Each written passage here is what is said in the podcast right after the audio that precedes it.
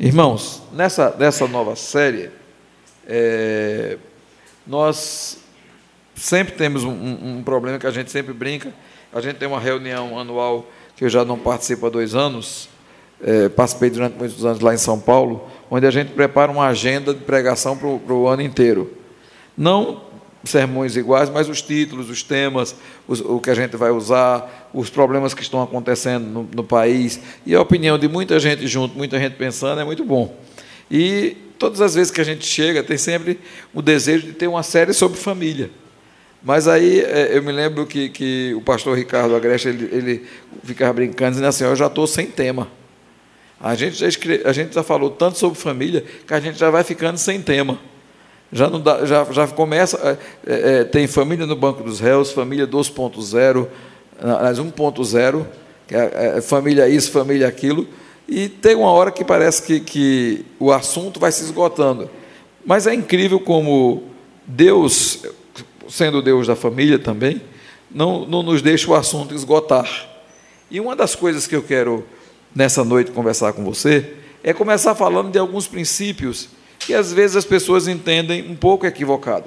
A primeira questão do conversando, nosso tema é conversando é, sobre família, a primeira coisa que a gente deveria pensar, e eu acho que isso que deveria estar na nossa mente, é que às vezes as pessoas falam da igreja como se a igreja fosse simplesmente um lugar que se trata de família.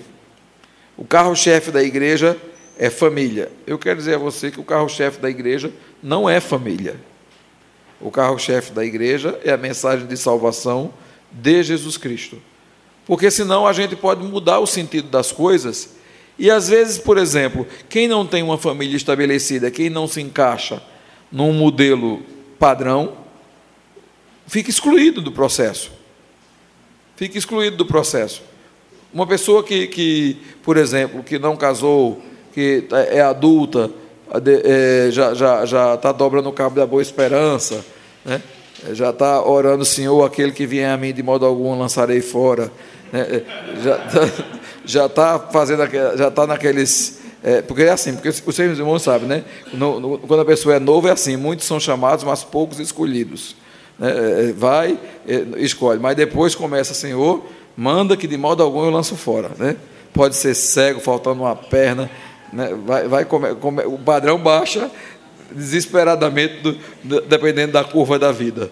Né? Então, muitas vezes, quando, eu, eu, até brinco com a minha sogra, né? eu digo a ela que quando chega na velhice, a principal pergunta é: quanto é sua aposentadoria? Né? Ela fica para morrer quando eu digo isso. Né? Eu digo a ela: olha, porque só o que vai sobrar é a aposentadoria, vai trocar a minha pela sua, então eu tenho que saber o que é que eu estou trocando. Então, mas quando a gente olha para a família, a gente às vezes erradamente pensa que a igreja é um centro de tratamento familiar. Eu digo, não é. A igreja é um centro de tratamento de pessoas. E eu digo, e por que a igreja é um local tão problemático? Porque a nossa massa de manobra, eu já disse, a nossa massa de trabalho é pecado. Nós trabalhamos essencialmente com o pior de todo mundo. É incrível. A igreja existe e trabalha essencialmente com pecado. Não trabalha com coisas maravilhosas. Então, às vezes as pessoas estranham quando, pastor, como é que pode, no meio do povo de Deus aconteceu isso? Eu digo, minha irmã, então deixa eu explicar uma coisa a você.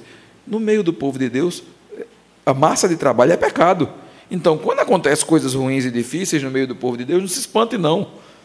É só o produto extravasando a forma. Sabe? Aquilo que estava sendo colocado dentro da forma modificada está extravasando. Encheu demais, derramou porque, infelizmente, a nossa massa de trabalho é pecado. Então, quando nós passamos a conversar sobre família, é, nós, às vezes, tentamos começar pelo lado mais fácil, muitas vezes. Mas hoje, é, nessa série, a gente foi começar pelo lado mais difícil. Começar falando sobre famílias quebradas. Porque muitas vezes o que acontece na igreja é que muita gente tem, e tem crescido o número de pessoas que casaram muito cedo, tiveram um casamento desorganizado, perderam seus casamentos, estão tentando refazer a vida E muitas vezes na igreja do Senhor Jesus Cristo não existe o espaço para que essas pessoas sintam que elas continuam sendo família. Que apesar de quebradas, apesar de, de, de, de machucadas, elas continuam sendo família. Elas continuam sendo é, é, parte do corpo de Cristo. Elas podem não estar dentro do padrão que a igreja gosta, porque geralmente quando a gente pensa em família, basta você olhar para as fotos antigas aqui, é papai, mamãe e os filhos. Ou quando não estão também vovô, vovó, tios, né? e, e, e toda aquela, aquela, aquela família gigantesca. Por isso que nessa noite nós queremos falar um pouco veja, da base da família, da quebra da família e da bênção que essa família, mesmo quebrada, pode receber e pode ser recebida de volta. Eu quero começar com você lendo o texto de Gênesis capítulo 2, só o verso 18. Então o Senhor Deus declarou: Não é bom que o homem esteja só. Farei para ele alguém que o auxilie e lhe corresponda. Vamos orar? Pai, lemos a tua palavra e pedimos que o teu espírito fale ao nosso coração. Pedimos isso no nome de Jesus. Amém. Veja, temos um entendimento equivocado e crescente sobre família. Família está mais para pensão do que para do que para família. Já para perceber? Numa pensão é um lugar onde você mora com pessoas e você paga e você quer ser satisfeito. E quando nós pensamos em família, o conceito é um pouco diferente, para não dizer completamente diferente. O conceito de família vai muito além do que dividir um espaço físico. Porque muitas vezes você não está dividindo o espaço físico mais com seus filhos que casaram ou com, ou, com, ou com outras pessoas que já não estão no seu convívio familiar, e você tem tanto amor e consideração como se estivesse vivendo juntos. Hoje, domingo, dia das mães, muita gente foi visitar suas mães, algumas pessoas viajaram para o interior, ou seja, a distância física não, não dissolveu o laço familiar. Isso acontece porque o inverso também não é. E é preciso entender que a família tem um papel interessante. Eu vou passar um vídeo, mas atenção que você ouvisse, eu vou tentar traduzir ele. Ele está em, em, em, espanhol bem corrido, aí, e o som está péssimo, porque a gente, como a gente trocou o cabo aqui do. O cabo agora é HDMI, aí ele bloqueia a saída do outro cabo. Aí, mas essa semana a gente vai providenciar um cabo que, que vai ficar ligado por cima, direto, direto no, do, para o som sair do HDMI e sair na caixa também. Mas eu queria que você ouvisse. Deixa eu só dar um, um, um, um briefzinho do, do vídeo. É um pai que está indo na escola, um pai desempregado, apresentar-se na escola no dia das profissões. Coisa que costume de, de países europeus e, de, de, dos Estados Unidos. É aquele dia em que vários pais vão lá. Primeiro se apresenta um pai bombeiro e depois entra um pai desempregado e o filho está com vergonha porque o pai, desempregado, vai se apresentar e dizer que a profissão dele agora é desempregado.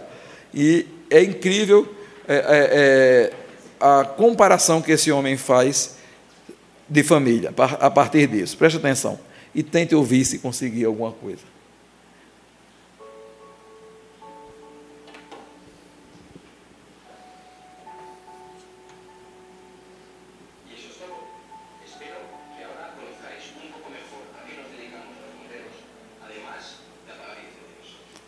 Pronto, agradeceu aí, porque espero que vocês tenham conhecido melhor, um pouco melhor sobre bombeiros.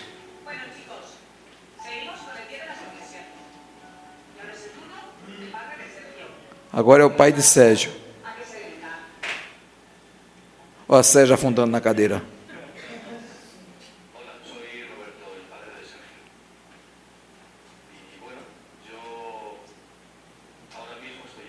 Ele está desempregado.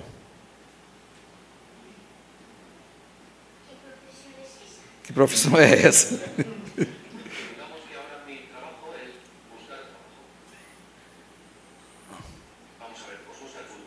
Vocês gostam de futebol, não é verdade? Vocês estão perdendo uma partida de 4 a 0. Tem duas possibilidades. Dar se dar por perdido é, se esforçar mais e tentar refazer. Todos querem remontar. Pararia todos. Cada um dizendo o que é que faria no time de futebol.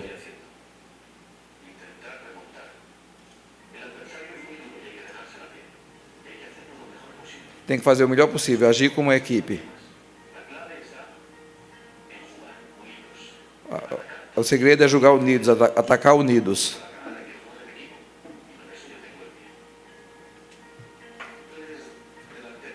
Ele vai, você é dianteiro, você é ponteiro, ele vai distribuir as funções do time de futebol. Defesa.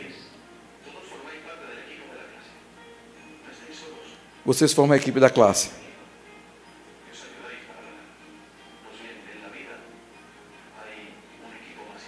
Na vida é uma equipe mais importante.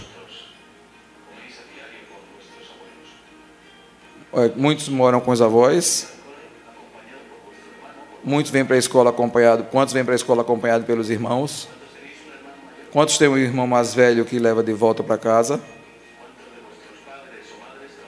Quantos têm pais e mães que trabalham ainda faz o serviço de casa à noite?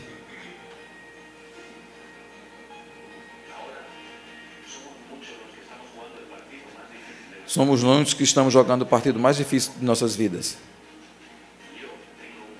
Eu tenho uma grande equipe, minha família. Me anima de manhã para levantar-me, me dá um sorriso quando eu estou triste, ou me anima na volta do dia quando eu não consegui nada. Nos ajudamos em tudo possível. Os avós, os irmãos, os pais, as mães. Muitos perderíamos a partida sem eles. O importante não é o posto que se joga, Se a equipe está unida, sempre se pode recomeçar.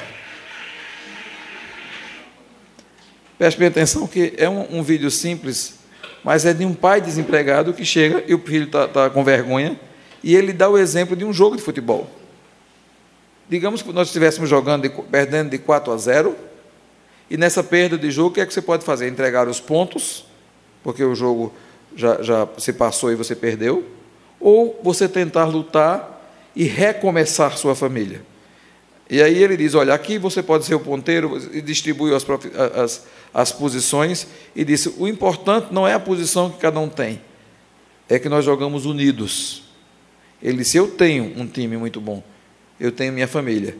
Minha família que me anima de manhã a acordar, porque não é fácil um desempregado sair de casa com ânimo para procurar minha família que me dá um sorriso quando eu estou triste, minha família que me recebe no final do dia quando eu chego e não consegui nada, minha família que divide comigo ombro a ombro para que a gente possa vencer, apoiar um ao outro. E ele diz: muitos estão jogando a partida mais importante de suas vidas e não jogariam e não venceriam jamais se não tivessem avós, pais, irmãos e outras pessoas ou seja, a família tem um sentido de dar a razão de existir para você. E o grande problema muitas vezes, e é esse o primeiro ponto que eu queria dizer para você, é que a sua teologia determina a sua vida. Uma das coisas mais simples de você pensar nisso, e eu agora pensando um pouco como fé, é que a sua fé determina as suas ações mesmo de forma inconsciente. Quando eu estou falando de fé, eu não estou falando de fé salvadora, eu estou falando de fé crença. Por exemplo, é, se você tem claustrofobia, inconscientemente e irracionalmente, você tem a crença de que o lugar fechado vai num lugar fechado vai acontecer alguma coisa. Isso não significa que quando você está num lugar fechado, você racionaliza não, inconscientemente, a fé que está interiorizada em você faz você agir e ter reações físicas com relação àquele ambiente.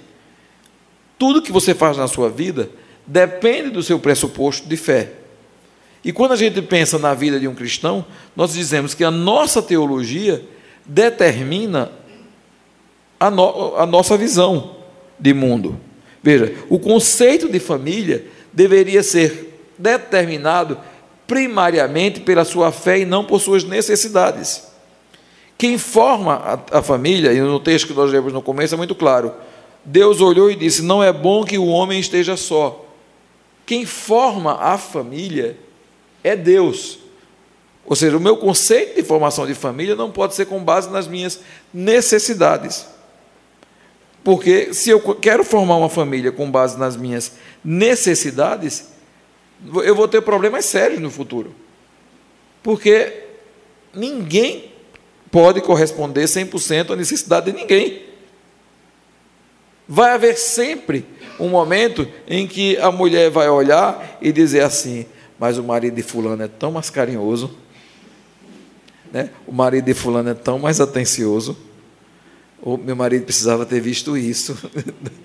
e, e o homem vice-versa.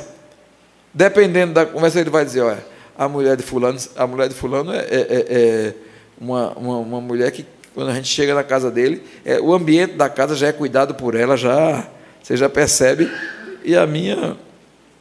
É, é, não sei se quem é que bagunça mais, os filhos ou minha mulher. Você vai ter esse, esse problema. Você vai ter essa comparação.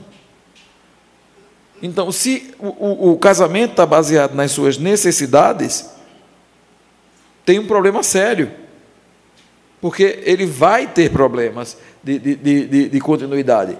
Se o casamento é determinado pela fé, veja, ele tem propósito determinado por Deus, natureza e duração determinadas por Deus. Veja, quando Deus disse não é bom que o homem esteja só, eu vou fazer um auxiliador que lhe seja complementar, o que é que Deus está dizendo? Quem pode ver a imagem de Deus em Adão? Racionalmente, no, no Éden? Eva. Quem pode ver racionalmente a imagem de Deus em Eva? Adão. A imagem de Deus só poderia ser reconhecida no Éden entre dois seres racionais. Logo, a criação do casamento não é por uma necessidade do homem apenas, mas é para a glória de Deus. O princípio do propósito do casamento não é a minha satisfação porque senão nós vamos usar a linguagem do poeta, que seja infinito enquanto dure. E é o infinito mais, mais curto que, que alguém pode conhecer, né? Ou seja, uma coisa vai ser, vai ser infinita até quando der.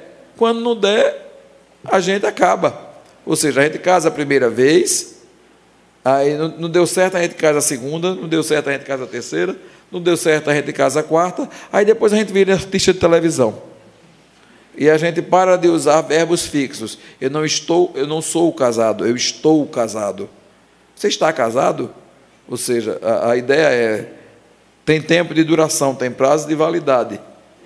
Então, por quê? Porque o propósito não é o de Deus. A natureza do casamento também é uma natureza sagrada. Porque homem e mulher se juntam, segundo o texto da Bíblia, e formam um só. É diferente. E o, o, o tempo de duração também é diferente, é eterno. O tempo de duração é eterno. Aí alguém até diz assim: Vala-me Jesus, alguém precisava ter me avisado isso antes. Né? A segunda coisa que eu queria dizer a você é que se o casamento é determinado por nossas necessidades, ele não tem nem propósito nem natureza definido. E se ele não tem propósito e natureza definido, duas pessoas podem casar com propósitos completamente diferentes. E aí o tempo de validade dele vai depender da conveniência. Eu tenho uma prima que casou com uma festa grande, com direito à orquestra, com direito a, a, a buffet caro, com direito a tudo que você puder imaginar. Ela casou num sábado. No outro sábado, ela deixou o marido e nunca mais se viram. Nunca vi um casamento de seis dias. Um casamento de seis dias que custou a festa mais de 500 mil reais. E durou seis dias. Parece o, o, o provérbio inglês né, que diz que um, um, um, como é que se chama? Um prodígio dura apenas seis dias, porque se refere a uma rainha que governou na Inglaterra por seis dias, tentando implantar o protestantismo. no começo. Então ela reinou durante seis dias só e foi morta. Então, é, é, um prodígio dura seis dias. Foi o casamento dessa minha prima. Por quê? Porque ela tinha um propósito, ele tinha outro. E quando o, o, o primeiro choque de propósito aconteceu, foi como uma barragem estourando ladeira abaixo. Em seis dias conseguiram estragar de um jeito que não tinham o que fazer. Então, quando você não tem essa noção, é, é perigoso. O que você crê determina o tipo de família que você tem. Independente de você estar casado, divorciado, o que for, o que você crê vai determinar essencialmente sua família. Até porque, deixa eu dizer uma coisa a você: quando você tem os princípios corretos, você vai ser quem você tem que ser no casamento. Porque é muito fácil querer que minha esposa seja a mulher perfeita. Eu sei que ela deseja que eu seja perfeito e Deus atendeu o, o desejo dela. Mas é muito difícil né, você querer que a pessoa seja perfeita. Mas quando você olha para o casamento, você descobre. Nós casamos com uma pessoa, deixa eu explicar uma coisa a você. Nós casamos com uma pessoa errada. Pastor, eu digo, é, é a pessoa errada mesmo. Porque não existe a pessoa certa. Quem estiver procurando a pessoa certa para casar, vai morrer procurando a pessoa certa para casar. Nós casamos com a pessoa errada. Agora, nós devemos ser no casamento a pessoa certa. Esse é o problema. Se eu for a pessoa certa no casamento, não importa que a, que a pessoa do meu casamento seja a pessoa errada. E se ela for, for temente a Deus e ela resolver ser a pessoa certa no casamento, some o erro e a diferença.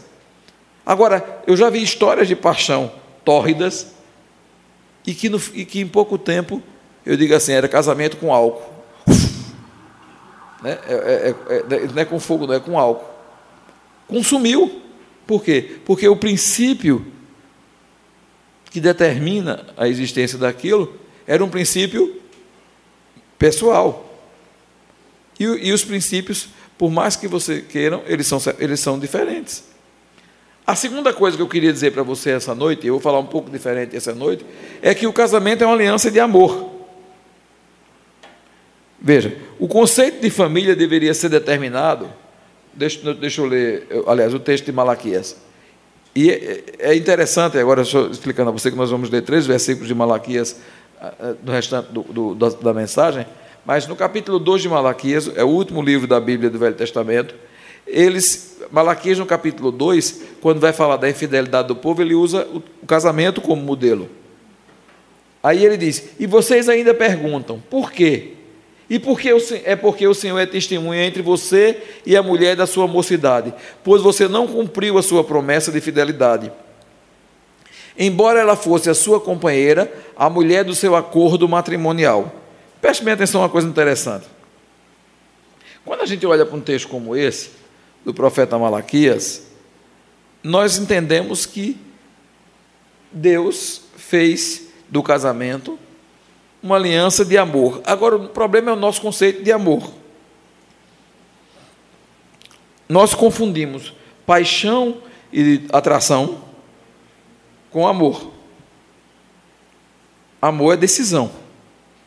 A gente decide amar. E porque a gente decide amar, a gente decide construir.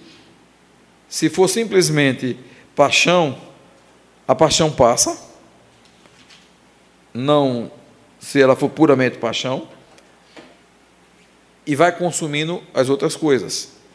Mas preste bem atenção: quando é amor, amor da forma correta, amor dentro de uma aliança, nós descobrimos que essa aliança dada por Deus tem limites. E aí incomoda um pouco, porque a gente precisa falar na igreja de alguns limites e as pessoas não gostam de ouvir, porque não agrada aos clientes que podem entrar na igreja. E a gente precisa dizer a verdade, porque Deus não mudou o padrão da família. Primeiro, limite de gênero. No texto de Malaquias, fala de homem e mulher, não fala de homem e homem, mulher e mulher.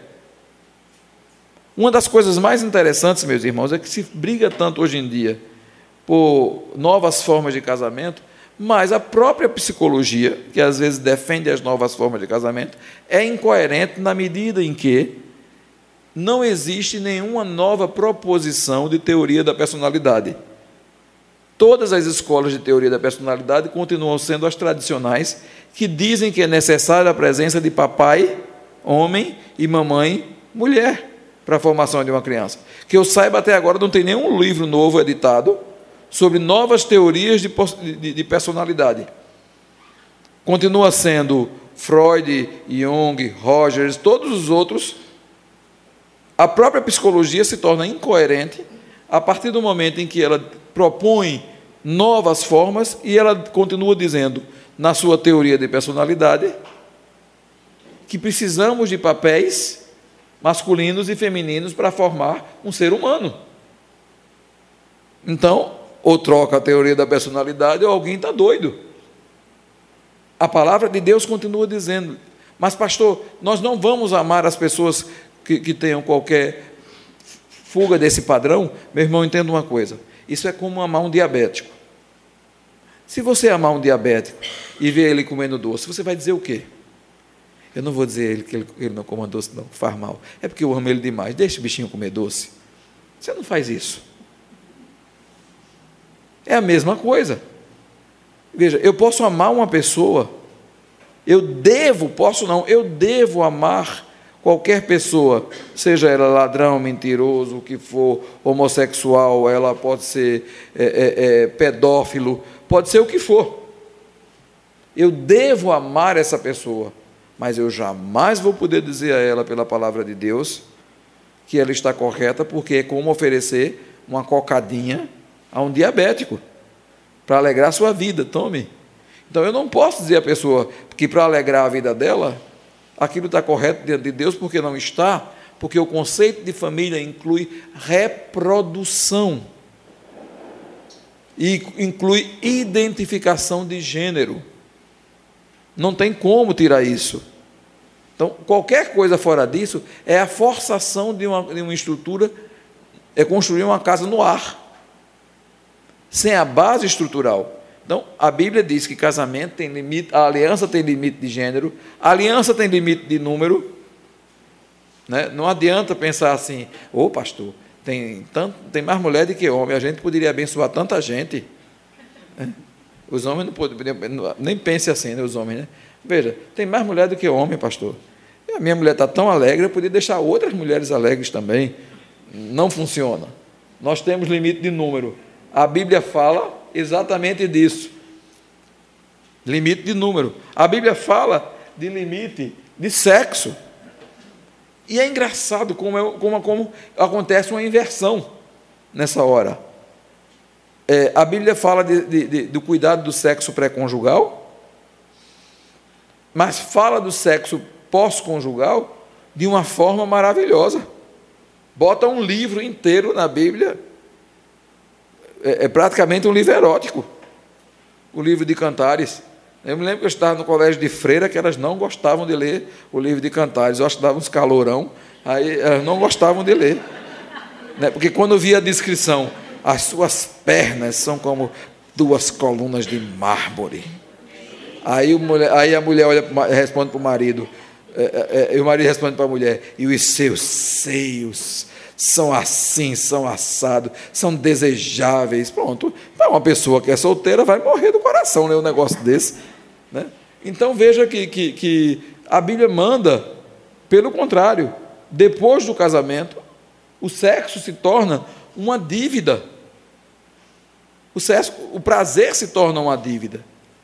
Eu me lembro da minha avó dizendo assim às minhas tias: olhe, cumpra as suas obrigações, viu?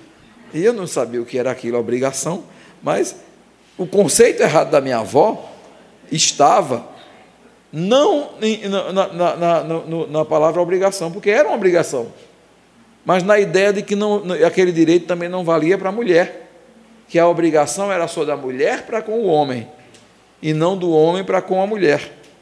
Né? A minha avó era daquela que não se sentava à mesa para comer com meu avô Meu avô ficava sentado, meu avô tomava café às quatro da manhã, jantava, almoçava às dez e meia, onze horas, e jantava às cinco da tarde, às sete da noite estava dormindo. Ele tinha uma mercearia. E minha avó ficava em pé, na hora da refeição dele, servindo ele em pé. Esse não era um modelo bíblico, isso é um modelo de subserviência. Não é porque era um modelo antigo que era um modelo bíblico. Esse não era um modelo que respeitava ela como criatura diante de Deus. Mas tem limite de sexo. E ainda por cima, ainda existe o limite de tempo. Ou seja, segundo a palavra de Deus, é até que a morte nos separe. O limite de tempo dado por Deus para o casamento é esse. É tanto que quando Paulo, tanto Paulo quanto Jesus terminam de explicar o casamento, as pessoas olham e falam, ah, rapaz, se é assim, é melhor não casar. E eu quer que eu diga uma coisa a você? Fora a ordem de Paulo, que diz que é melhor casar do que viver abrasado, Paulo diz claramente: é melhor não casar se você não vai, se você não está apto para entender o que é o processo do casamento. Que não é uma, um, uma questão para satisfazer você somente. Existe um monte de gente envolvida nesse processo. Existe família envolvida nesse processo, existe filho envolvido nesse processo, existem pais, mães, tios envolvidos em todo esse processo. Então, não é uma questão egoísta sua. Ah, eu não estou bem, então tchau, bem. Não é isso. Então, é por isso que, que a palavra de Deus vai trazer essas coisas. E também o casamento tem a sua natureza definida por Deus. Primeiro, é uma natureza voluntária, você decide casar. Deus não manda. Você foi casar porque quis. Então, é, é, não tem essa de, de, de, de culpar ninguém. É uma aliança de companheirismo. O homem e mulher foram criados complementares, não de concorrência. O grande problema hoje em dia é que a aliança é de concorrência. E é uma aliança planejada por Deus. É Deus quem decidiu essa aliança. É Deus quem decidiu a forma de viver e o casamento.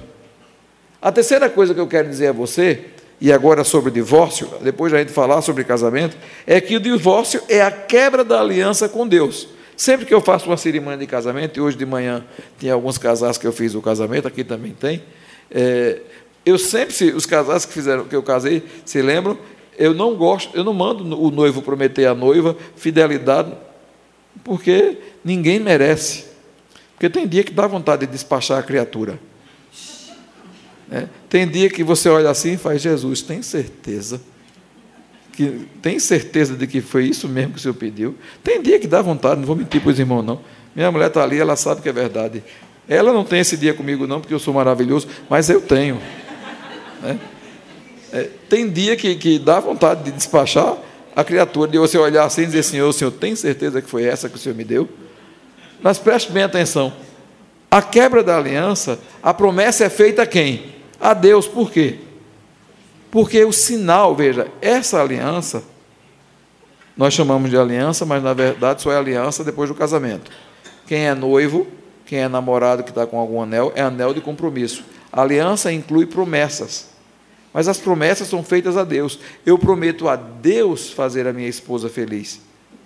Porque no dia que a situação está difícil, a aliança está aqui para me lembrar das minhas promessas, da mesma forma como Deus pôs o arco nas nuvens e disse: No dia que vier nuvens escuras, no dia que vier chuva, eu vou ver o arco e vou me lembrar da minha promessa.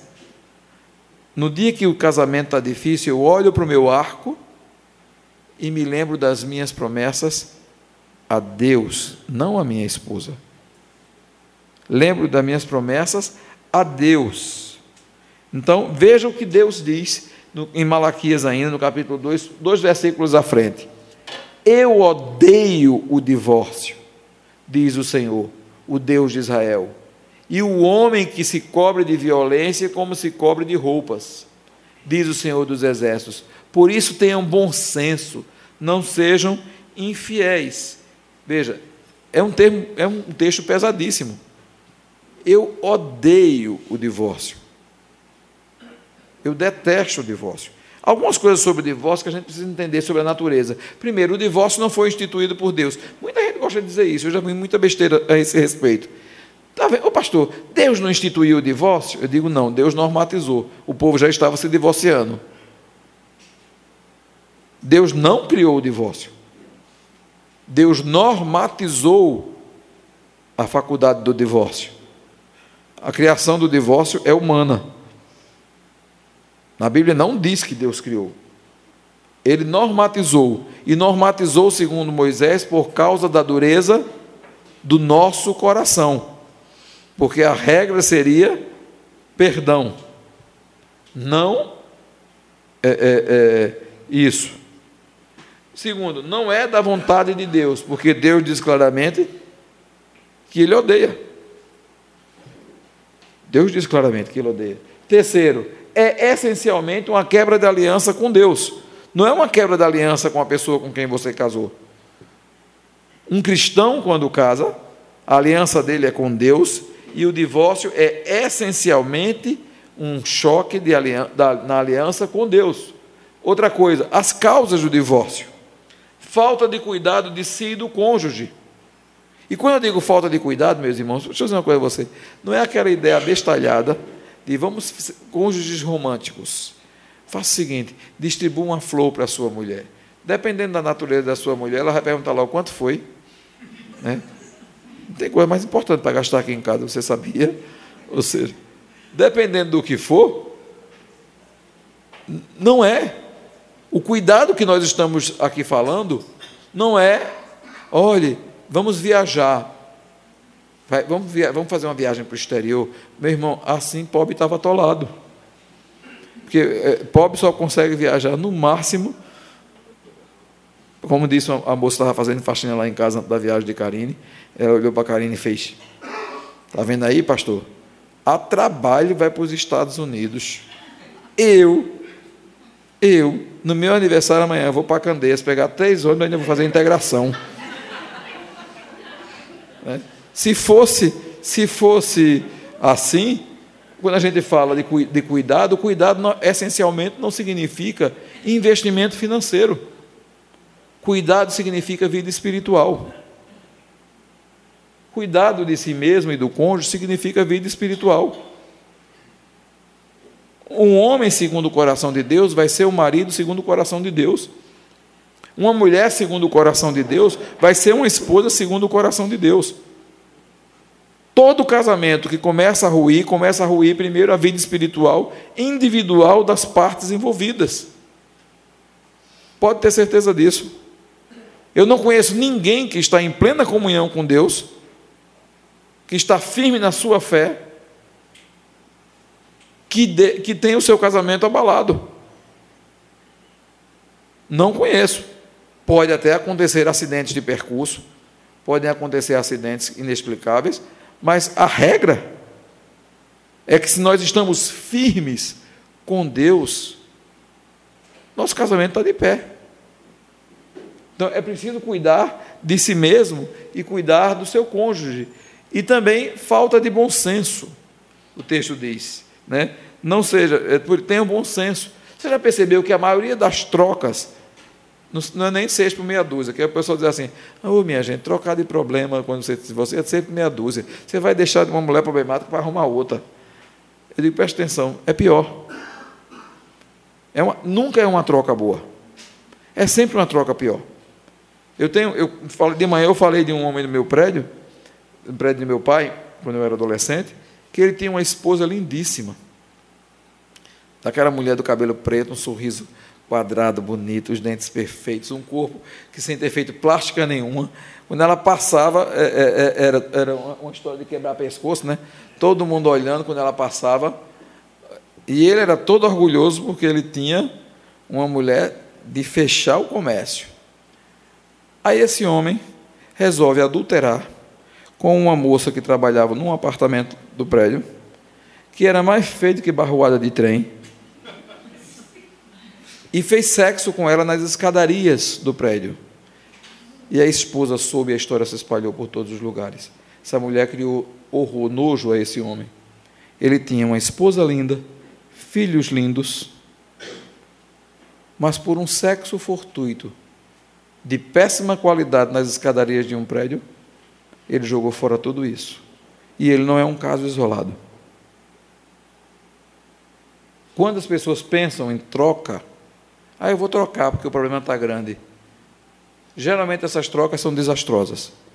A Bíblia diz: tenha bom senso. Essa troca é desastrosa. Essa troca, primeiro, porque ela não é abençoada por Deus. Então a tendência para o desastre é muito grande. É muito grande. E as consequências são terríveis. Uma profunda dor na pessoa abandonada. Eu tinha um cirurgião médico, um cirurgião plástico aqui na igreja, que ele dizia que a grande maioria das clientes dele eram mulheres que tinham sido abandonadas, traídas pelo marido. Ele disse que um dia entrou no consultório, aí encontrou uma, uma, uma chorando, aí disse, e aí, tudo bem com você? Ela, não, meu marido me traiu. Aí ele chamou a, a, a atendente, fez, conversa aqui com ela, eu vou na outra sala. Aí outra cliente estava sendo atendida, fazendo drenagem linfática, né, que faz depois da cirurgia, aquela massagem para tirar água. Aí quando ele chegou lá, a mulher estava chorando, ele fez, e aí, que isso tudo é dor? Ela disse, não, meu marido saiu de casa hoje, ele passou, ele disse, agora não tem mais outra sala para correr. Né? Mas era assim, ele disse. Por quê? Porque provoca ferida na alma. A sensação de que você é a pior pessoa do mundo, de que você é insuficiente. A sensação de fracasso. E que quem se divorcia não conta, muitas vezes, isso. A sensação de, de que quebramos alguma coisa que não deveríamos ter quebrado. Temos graves consequências para com os filhos. E aí, vem a mentira. Não, olha, deixa eu dizer uma coisa a você. É melhor para os seus filhos ver vocês separados do que brigando. Isso é mentira, meu irmão. Isso é mentira. Ah, se você começar a trocar tábua, a lei Maria da Penha resolve. Mas, fora isso, isso é mentira. O que todo filho deseja é ver pai e mãe junto. Não tem para onde. Não tem como. Então, essa história de que não tem consequência? Tem. E sabe o que é que você ensina muitas vezes? Aquilo que às vezes as pessoas chamam de maldição hereditária, não tem nada a ver com maldição hereditária. Aquelas famílias que são cheias de divórcio, por quê? Porque os filhos aprenderam com os pais que quando não dá certo, troca. Então, quando ele se casar, qual é o modelo que ele segue? Aí alguém olha assim, olha, naquela família tem um espírito de divórcio. Eu digo, não, tem um espírito de desobediência à palavra de Deus de gente que não está olhando para a palavra de Deus para fazer o que é certo. Traz consequências graves para os filhos. E, em terceiro lugar, quebra a comunhão com Deus. Quebra a comunhão com Deus, porque não foi feito para ser dessa forma. Foi feito para refletir a imagem de Deus. Não foi feito. Agora, uma grande pergunta é: e quando acontece? Para a gente se encaminhar para o fim agora. E quando acontece? O que é que a gente faz? O que acontece quando famílias quebradas sofrem? Quando elas se quebram, elas se partem. Em alguns casos, eu não diria que é inevitável, porque para mim, quem põe o ponto de final é nós, somos nós. Deus faz sempre reticências. Né? O ponto final só quem coloca é Deus. Se você coloca o seu, coração na mão de Deus, Deus pode mudar coisas terríveis no seu casamento. Nós temos, por exemplo, um testemunho famoso de um casal que trabalhou muitos anos com o encontro de casais, que era um homem muito rico em Campina Grande, dono da, da maior boate do Brasil na época, e que era extremamente mulherengo, extremamente. construiu uma casa em Campina Grande com um bar rotativo, parece, parecia um, um, um, um motel com um quarto com a piscina para ele levar as mulheres. Tudo, tudo que você pode imaginar de pornografia, só levava grandes autoridades lá, assinatura de Pelé na parede, campo de pouso.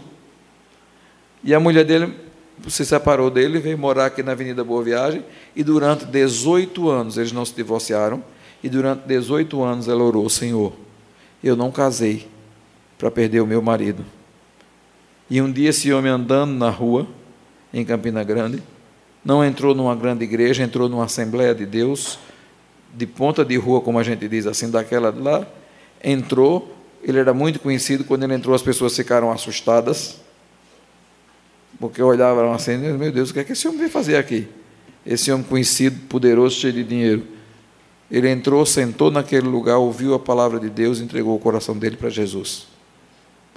E voltou, avisou aos filhos que iria fechar a boate. Os filhos pensaram que ele estava louco, mas os filhos também se converteram. E ele veio bater na porta da esposa 18 anos depois, de joelhos, pedir perdão a ela. E dizer que era um novo homem e refizeram a vida deles. E passaram, eu acho que ainda hoje, dão testemunhos por aí do que Deus pode fazer para restaurar o casamento. Então, a primeira coisa que acontece é a quebra da comunhão com Deus, mas quando nós temos uma família quebrada, o que é que a gente faz? Nem todos os casos são como esse. Como agir? Famílias quebradas, pensem bem, ainda podem ser amadas por Deus. Esse talvez seja um problema, e aqui me permitam dizer, dos pastores. Eu, como pastor, digo que infelizmente vejo muitas vezes que a maioria dos pastores pensa que o trabalho deles é receber um casal em crise, tentar restaurar o casal em crise, e se acabou o trabalho, eles não restauraram, posso fazer mais nada. Tchau e bênção. Não é assim. Uma família quebrada precisa de muito mais atenção do que uma família estabilizada. A igreja tem que aprender a amar famílias quebradas. Receber famílias quebradas como famílias quebradas receber famílias e entender que pode chegar na igreja pai e filho, mãe e filha, mãe e filho, pai e filhos, mesmo incompletos, eles são famílias. Porque às vezes, meus irmãos, eu já vi algumas listas de igreja interessantes. Tem acampamento da mocidade, mas o camarada já tem 40 anos, ele já não é mais da mocidade. Tem acampamento dos casais, mas ele não é mais casado. Né? Tem acampamento dos idosos, mas ele não é acampamento dos idosos. Então, muitas vezes, as famílias quebradas não, não têm lugar. Quando, na verdade, a igreja tem que trabalhar com família, seja ela completa, pai, mãe e filho, ou seja ela quebrada. Não é o projeto de Deus a família quebrada. Mas, é, mas Deus pode abençoar. Existe uma história na Bíblia, e eu quero terminar com ela, muito interessante. Abraão, né, casado com Sara, Deus prometeu a ele que ele teria filhos, um filho com Sara, e que esse seria pai de muitas nações. E o que acontece nessa hora é que Abraão não confiou na história, né? E Sara teve uma ideia boa para adiantar o plano de Deus. Vou botar você para ter relações sexuais com a minha serva. E Abraão olhou assim para Agar, fez eca. Não foi bem isso, né? Abraão olhou para Agar disse: é, deve fazer esse sacrifício. E Abraão vai, tem relações sexuais com Agar e tem um filho, Ismael, que hoje é pai da nação árabe. Quando, anos depois, Sara, que era a coroa mais enxuta da história, né? que é uma mulher perto de 100 anos, que ainda era desejada por todos os homens, pense na coroa. Né? É, é, o texto bíblico relata assim: pense na mulher conservada né? Até hoje todo mundo procura saber qual é o extrato de Sara, né? É, qual eram os cremes de Sara. Dá é uma boa, uma boa linha, viu? Creme Sara, você dura bela até 100 anos. Já tem até o slogan. Então, veja, você pega, Sara estava tava grávida, depois vai, tem um filho. Com sete anos, o filho da, da, da, da mulher, da H, vai destratar o filho dela, tratar mal e ela vai reclamar de Abraão. E é engraçado, meus irmãos. Deus diz a Abraão: preste atenção, o que a sua mulher mandar você fazer, faça. E ela pede a Abraão uma coisa terrível: mande para fora de casa a serva e o seu filho. E ele entendeu que aquela era a vontade de Deus, porque ele havia sido desobediente, porque Deus tinha prometido que Sara, quem seria mãe, e que a filha, a descendência, a descendência dele seria feita daquela forma. E ele despede eles. Eu não sei se você é pai, mas independente, você fazer isso com um filho é muito complicado. E no deserto tem esse texto. Deus, ela parou no deserto para morrer, pensando que ia morrer, botou o menino lá e se afastou um pouco para não ver o menino morrer de sede. E veja o texto: Deus ouviu o choro do menino e o anjo de Deus do céu chamou Agar e lhe disse: O que aflige Agar? Não tenha medo. Deus ouviu o menino chorar lá onde você o deixou. Levante o menino, tome-o pela mão, porque dele farei um grande povo. Então Deus lhe abriu os olhos e ela viu uma fonte. Foi até lá, encheu de água a vasilha e deu de beber ao menino. Deus estava com o menino, ele cresceu, viveu no deserto e se tornou flecheiro. Veja bem, essa era uma família partida. Essa era uma família de uma mãe e um filho, mas não deixou de ser família. Não deixou de ser abençoado por Deus. Não era o projeto de Deus, Ismael. Deixa eu dizer uma coisa a você. O projeto de Deus não era Ismael. O projeto de Deus era o primeiro filho de Abraão, era o filho de Abraão com Sara. Era Isaac. Mas Deus não deixou de abençoar uma família quebrada. Esse é um exemplo de que, mesmo quando as coisas não são do jeito de Deus, mesmo quando nós, pela dureza do coração, ferimos os projetos de Deus, não significa que Deus não pode abençoar pessoas. Não significa que casais, famílias partidas não podem vir para a casa de Deus e serem reconhecidas como famílias, mesmo se elas estiverem incompletas.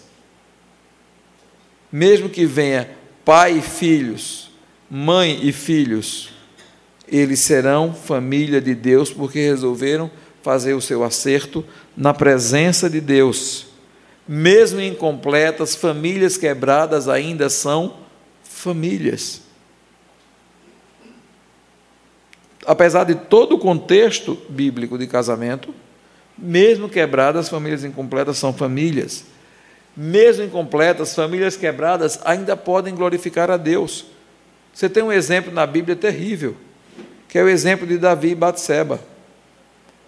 Davi, o rei Davi, se encantou da mulher de Urias, que viu tomando banho, teve relações com ela, depois mandou tentar ver se ela dormia com o marido, para o marido pensar que o filho era dele, né? porque ela engravidou, mandou buscar ele na guerra, mas o Urias era um homem tão bom e tão correto que disse: Eu não acho justo entrar na minha casa, dormir na minha cama com a minha, com a minha mulher, quando os meus soldados estão no campo passando fome, passando necessidade. Eu vou dormir no chão na porta da minha casa, do lado de fora.